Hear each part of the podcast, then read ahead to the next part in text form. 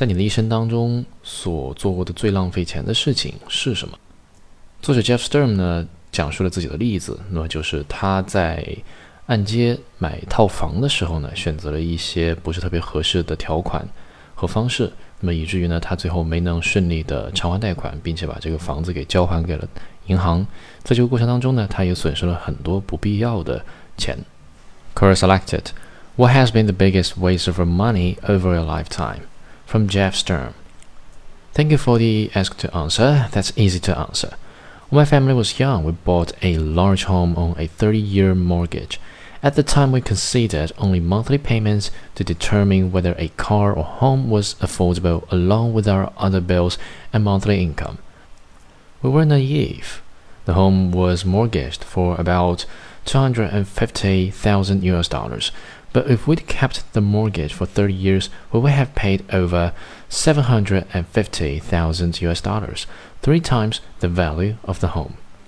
I had bought into advice from family and friends that buying a home was the path to wealth.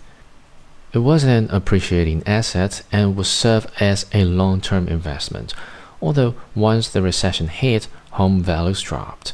My payments increased on an adjustable rate, while my income dropped.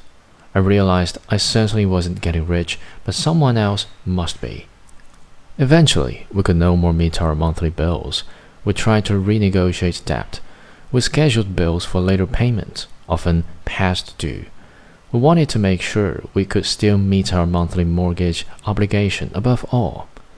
At our lowest point, the gas to our home was shut off, and we used a camp stove to heat water for cooking and bathing. Eventually, we were also late on a mortgage payment.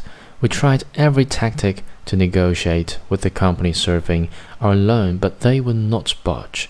Eventually, the bank took back our home too. That's how we almost ended up homeless. We moved into a very small home and make land contract payments to the owner. Today, we own the new home outright. In hindsight, I realized we were house poor. We sacrificed our lifestyle and savings for a home we could not afford. After that experience, I will probably never again accept another mortgage with an adjustable rate. I will also apply for a 50 year loan instead of a 30 year mortgage, even if that means a smaller home.